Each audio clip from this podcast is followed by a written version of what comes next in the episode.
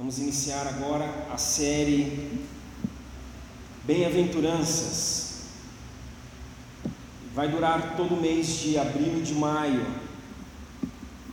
Nós vamos tentar dar uma viajada nas bem-aventuranças. Sabemos que os nossos pequenos grupos estão falando a respeito das bem-aventuranças, mas não está toda a igreja ainda vivendo em grupos pequenos. Então vale a pena falarmos aqui. Também porque aquilo que é trabalhado lá pode ser muito bem trabalhado aqui com um outro foco, com um outro olhar, com uma visão do outro lado. E hoje a minha intenção é fazer uma introdução às bem-aventuranças. Para isso eu quero ler Mateus capítulo 5, versículos de 1 a 12. O Evangelho segundo Mateus, os seus 12 primeiros versículos.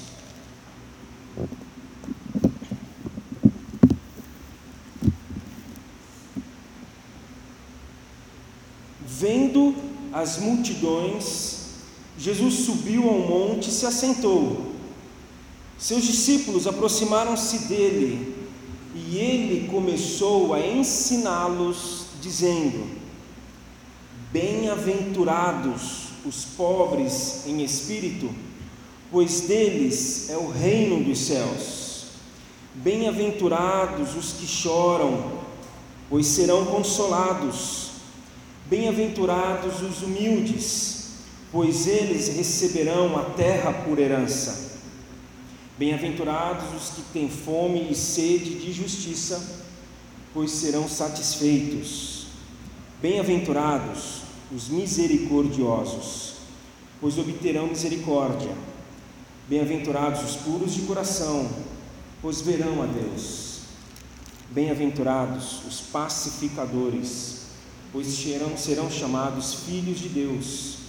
Bem-aventurados os perseguidos por causa da justiça, pois deles é o reino dos céus. Bem-aventurados serão vocês quando, por minha causa, os insultarem, os perseguirem e levantarem todo tipo de calúnia contra vocês. Alegrem-se, regozijem-se, porque grande é a sua recompensa nos céus, pois da mesma forma perseguiram os profetas que vieram antes de vocês. Bem-aventurados, abençoados, felizes. Nós encontramos aqui nove bem-aventuranças, mas parece que muita gente que estuda a Bíblia gosta de discutir coisas a respeito da Bíblia e às vezes coisas que não precisam ser discutidas. Então existe uma discussão, mas são nove mesmo, mas se puxar daqui dá dez, porque eles querem fazer uma amarração com os dez mandamentos lá do Antigo Testamento. Outros já condensam as duas últimas, falando então que não são é, nove, são oito, mas quem sabe tira a quinta, porque eles não consideram muito que deveria estar ali, aí cai para sete, e aí fica associado com o número da perfeição. Mas seja como for, este não é o foco. O foco é que aqui está falando de bem-aventurança, de, de bênção, de felicidade, e a felicidade sempre foi uma busca humana. A felicidade sempre percorreu os séculos, atravessou gerações e sempre dentro de nós. Dias atrás, uma mãe que está com seu filho estudando fora, e esse filho não está se adaptando muito bem, está um pouco inquieto ali, e ela disse que ele está falando que por causa dela ele não passou em outra faculdade, em outra cidade, não está fazendo outro curso, que aí sim ele estaria feliz. Aí eu disse para ela: não é assim. É algo dentro dele.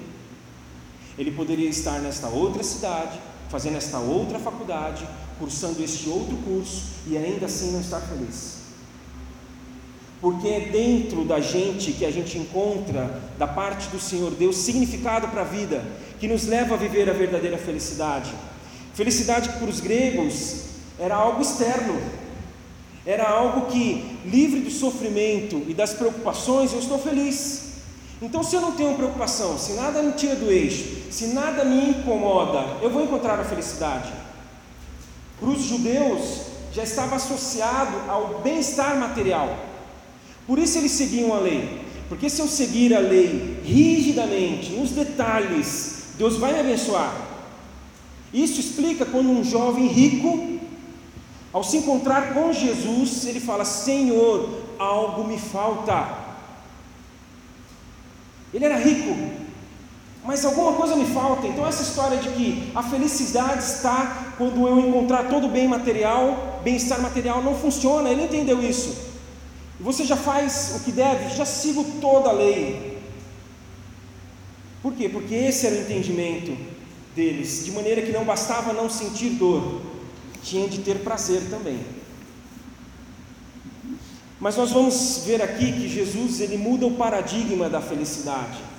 Ele muda o paradigma da bênção. Enquanto até então bem-aventurado é aquele que vivia a parte do sofrimento e da dor, Bem-aventurado era aquele que não sentia é, nenhum desconforto, nenhum incômodo, nenhuma inquietação. Jesus muda, vira a chave, e ele revela que bem-aventurado é aquele que vive apesar, não a parte, mas apesar de toda dor e sofrimento. E esse novo paradigma, ele passa a ensinar, como lemos, ele passou a ensiná-los porque a vida, eu gosto de entender que ela é aprendida. Nós aprendemos a viver a vida. E eu já disse aqui que a gente tanto precisa aprender a viver a vida, que Jesus não nos salvou no instalar de dedos. Eu não vou descer, eu não vou sofrer, eu não vou lidar com essa gente, eu não vou me tornar humano, eu não vou fazer nada disso. Eu tenho plenas condições de salvá-los no instalar de dedos. Mas Ele veio ele veio para ensinar a gente a viver a vida. Então ele salva nos dando vida, mas nos salva também nos ensinando a viver a vida. E aí quando a gente pensa no ensino, a gente olha e fala, mas ele está me ensinando a quem aqui? Porque o texto fala que ele viu a multidão e os seus discípulos se aproximaram dele. Nós vemos aqui a multidão e vemos os seus discípulos. No texto correlacionado a este, paralelo a este de Mateus, fica em Lucas 6, de 20 a 23, nós percebemos ali que Jesus já, já era popular, ele já era conhecido, tinha uma multidão. O texto ali fala que multidões vinda, é, eles vinham da, de toda a Judéia, de Jerusalém, do litoral de Sidom, eles vinham até Jesus porque eles queriam ouvi-lo, eles queriam tocar em Jesus, porque de Jesus saía poder. O texto ali de Lucas fala que Jesus já tinha os seus discípulos, um grupo de discípulos, e que ali ele escolhe para ele doze apóstolos.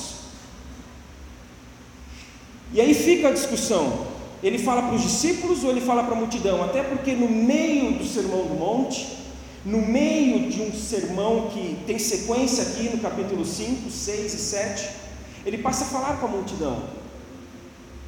Então, ao ver a multidão, a gente precisa ler um pouco as entrelinhas às vezes. Ao ver a multidão, eu entendo Jesus falando: Eu preciso falar algo para vocês quando eu vejo esta gente.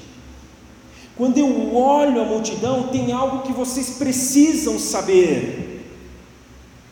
Vocês precisam saber verdades as mais importantes, as mais determinantes a respeito do reino de Deus. Reino que eu trouxe, reino que chegou comigo, reino que eu estou estabelecendo. Jesus olha para a multidão e a multidão chama a atenção dele.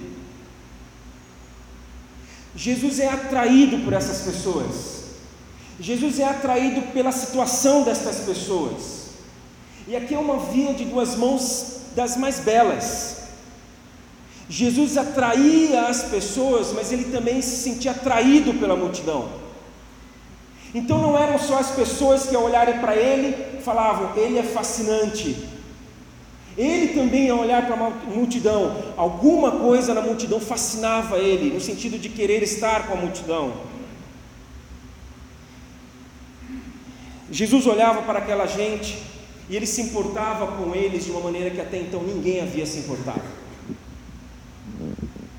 Nos evangelhos nós também lemos que num certo momento ele está ensinando a multidão e a hora passou, todos começam a ficar ali com fome e não tem comida para todo mundo, aliás, para muito pouca gente. E ele joga para os discípulos: e aí, como é que nós vamos alimentá-los? Ah, Senhor, só está de brincadeira. Alimentar eles, manda eles para casa. Vamos cuidar de nós. Já não tem para muita gente, quanto mais para todo mundo. Nós não queremos saber da multidão, Senhor, mas ele queria. Porque ele olhava para aquela gente como ninguém nunca olhou antes. Jesus, ao ver a multidão, ele passa a ensinar os mais próximos a respeito de todos. Então ele vê a multidão e ele passa a ensinar os mais próximos a respeito de todos. Por quê? Porque ele estava diante de todo tipo de pessoas. Ele estava diante de pessoas que não tinham mais o que oferecer na vida. Pessoas pobres de espírito. Eu não tenho mais nada.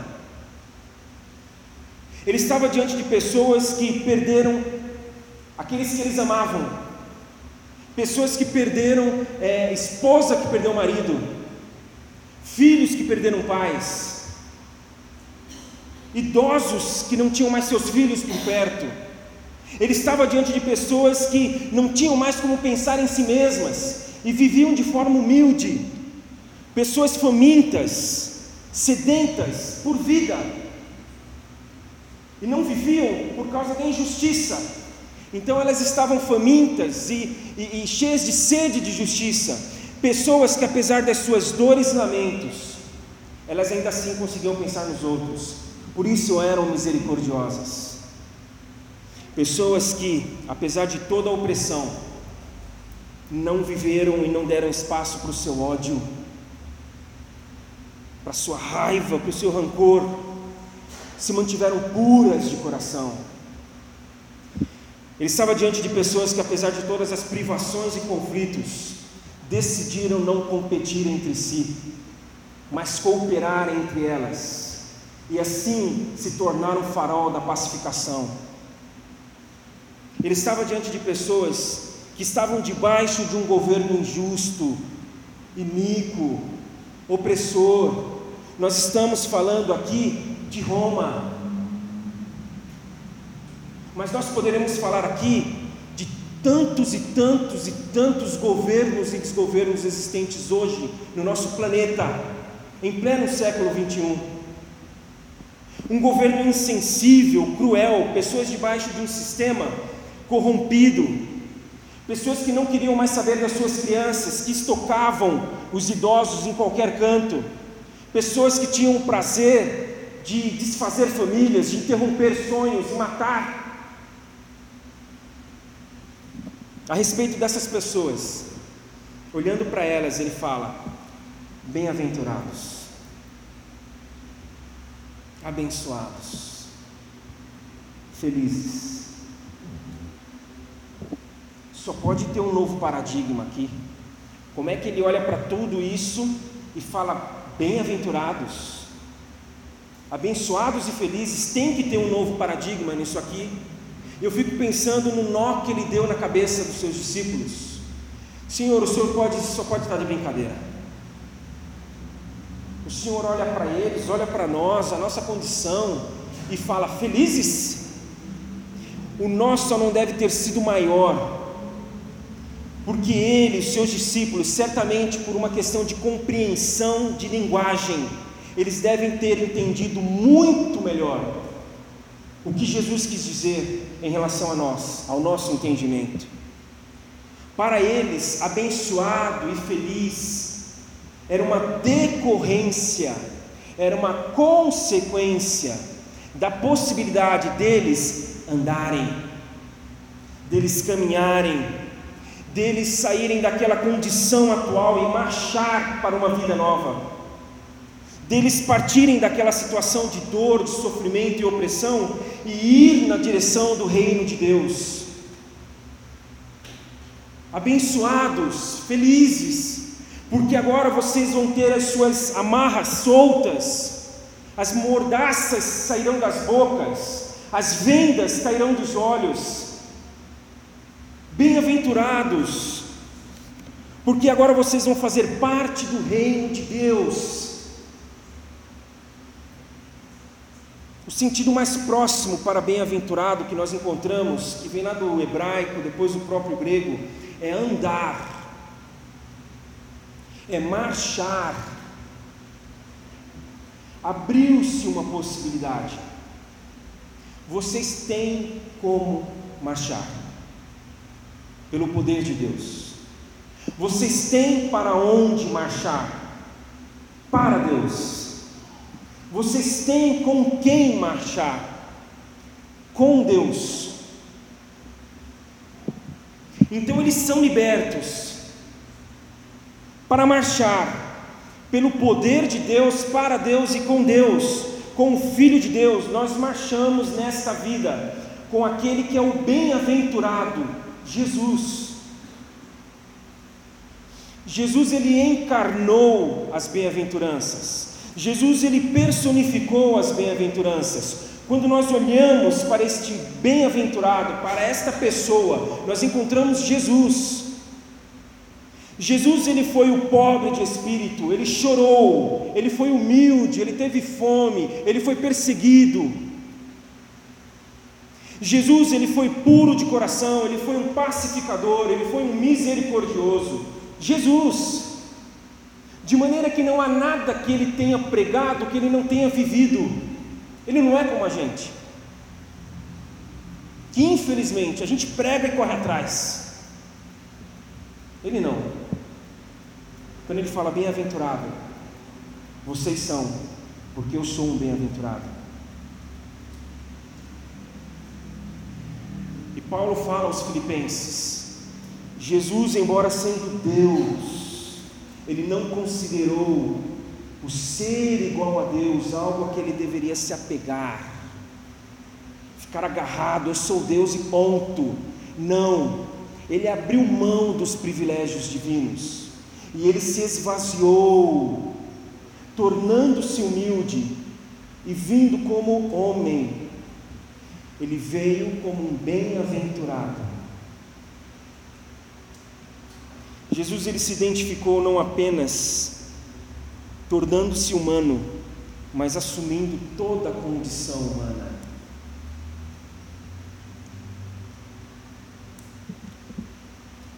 É como se ele viesse à nossa casa. Pela manhã eu citei essa ilustração. Falei que Jesus chega em casa no final de domingo quando ele bate a nossa porta, a gente fala: Poxa, Jesus, o senhor chegou agora, podia ter chegado mais cedo, teria visto o Corinthians ganhar do Palmeiras, mas essa ilustração foi pela manhã. Agora à noite não, não dá mais. Então vamos por essa parte da ilustração e vamos continuar. Vamos falar que, ó Senhor Jesus, o Senhor chegou, podia ter chegado antes, mas vamos ligar a TV um pouco? Aí liga a TV. Aí quando liga a TV, ele sentado no sofá da nossa sala, tem uma reportagem falando de uma bala perdida que atingiu a cabeça de um garoto de quatro anos. Aí está lá a mãe chorando, desconsolada. Aí a gente fica meio sem graça, puxa, Jesus vem para cá e fica vendo isso. Aí a gente muda o canal. Mas só que quando a gente muda o canal, tem um protesto, tem uma manifestação na porta de um hospital, pessoas ali reivindicando, sedentas por justiça, porque o que estão fazendo naquele hospital não se faz, pessoas estão morrendo nos corredores. Aí a gente se constrange ainda mais. Desconforto, situação chata, Jesus está aqui. E aí a gente fala, ô oh, filho, pega o tablet aí, deixa, mostra aquele joguinho para Jesus. Só que o filho está esperto, ele já se ligou mais do que a gente nos interesses de Jesus. Aí ele já vai lá no Google e abre lá no portal. Conflito na escola. Diretoria de um lado, alunos do outro. Aí a gente fala, Senhor, vamos lá, vamos comer uma pizza, vai? Vamos comer uma pizza. Aí a gente come a pizza. E ele fala: Olha, eu peço desculpas porque eu não vou demorar. Mas como assim, Senhor? Fica mais um pouco, dorme aí. Eu não posso demorar. Porque daqui eu vou me encontrar com esta mãe lá na comunidade que ela mora. Porque eu preciso ir lá consolá-la. ela está chorando. Ah, é, Senhor? É.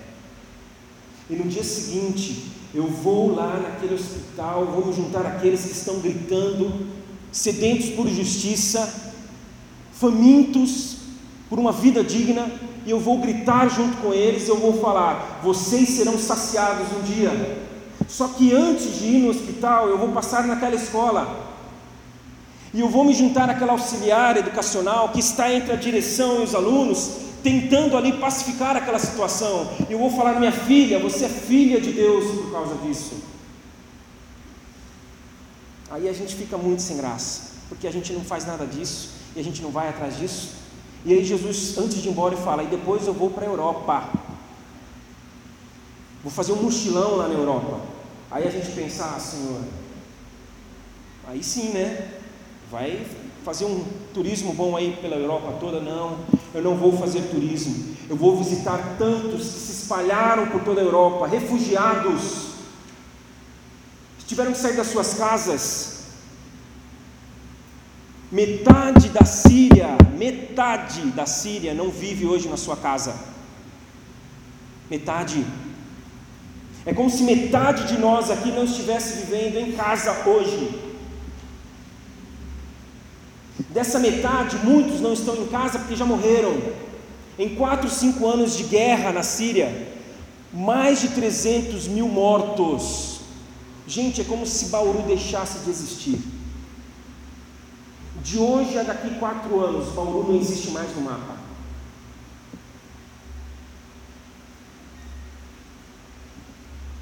Aí a gente acha um exagero da parte de Jesus. Aí Jesus conclui, antes de, de fato deixar a nossa casa, dizendo: Vocês não estão entendendo, o Espírito Santo está sobre mim, ele me ungiu para pregar as boas novas aos pobres, ele me enviou para proclamar a libertação aos presos, a recuperação da vista aos cegos e libertar os oprimidos.